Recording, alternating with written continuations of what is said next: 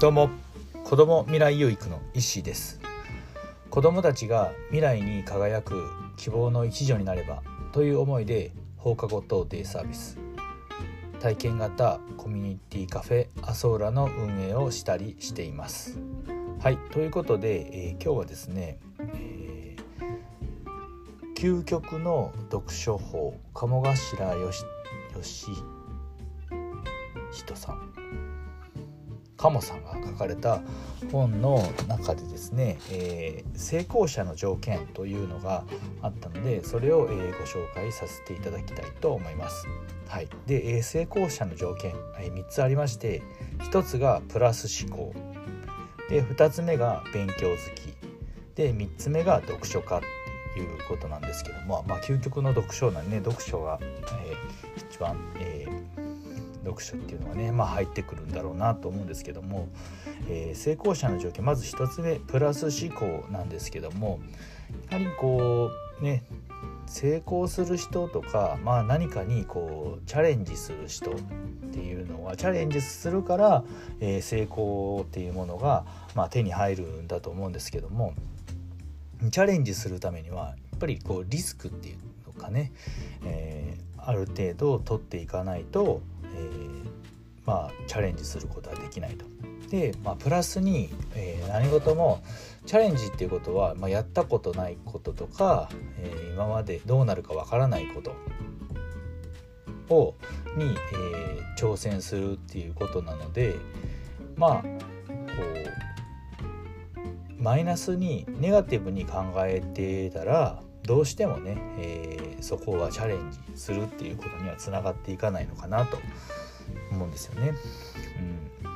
うん、何でも新しいことをするには、まあ、リスクは必要リスクを取っていかないと新しいことっていうのはできないですし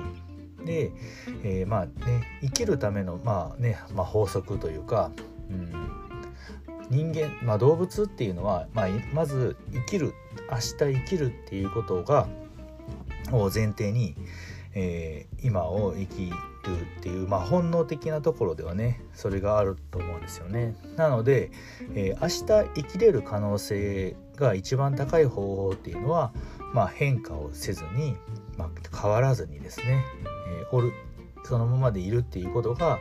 えー、一番確率が高いので、まあ、そこを選択しがちなんですけども、まあ、それではうんこう進化していけないというか、まあ、成功へは、えー、次にはつながらないと。じゃあどうするかって言ったら常に変化していく変化していかない、まあ、生物っていうのは未来には、えー、未来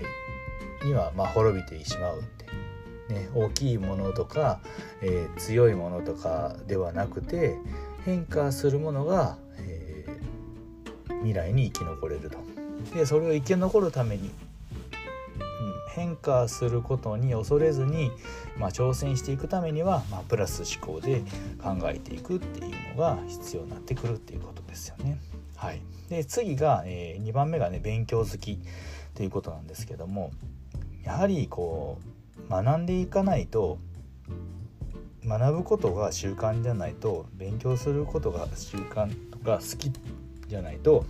やっぱり成功っていうのはないのかな成功には、えー、成功することはできないのかなと思いますね。まあ、勉強ねあの何ですか学校の勉強とかっていうその勉強好きではなくて、まあ、学ぶことですよね。いろいろな新しい知識を入れたりだとか、うん、何かに興味を持ったりだとかしていろいろなことから刺激を受けて常にこう自分自身をま高めていくというか、うん、そういう姿勢をまあ持つというかそういうことに興味を持つっていうことが、うん、こう勉強好きっていうことにつながってそれがこうまあ成功への成功へ近づいていくっていうことなのかなと思いますね。っぱりこうね、学ぶことをしなければなかなかこう、成長っていうか進化することはないのかなと今のままでいいやとかで今の,、ま、今の現状に満足してしまってては次はないのかなまあこれはね当たり前の話なのかもしれないですけども、まあ、そういう意味では常に勉強して学び続けるっていうことが成功へとつながっていくっていうことかなと思います。はい、で3つ目が読書家ですよね。読書家、まあ、確かに、えー、本を、えー、月にですねもう、えー、7冊以上読む人っていうのは、えー、人全体の、えー、何パーセント 0. 何パーセントってねあの書いてましたね確か、えー、書いてたと思うんですけどもあ違いますわ3.2%全体の7冊以上。3%ですよね、まあ、3%っていうのは大体こうね成功者って呼ばれる人はまあ3%なので。ということは、えー、7冊以上本読むっていうことで、えー、3%に入れて成功者っていう部類のところに入れるっていうことですよね。まあ本っていうのは、えー、ね、読むのはそうなんですけども本を書く人っていうのはそのそこに自分の生き様とか人生っていうのをそのまま投げてるというか映し出してるというかや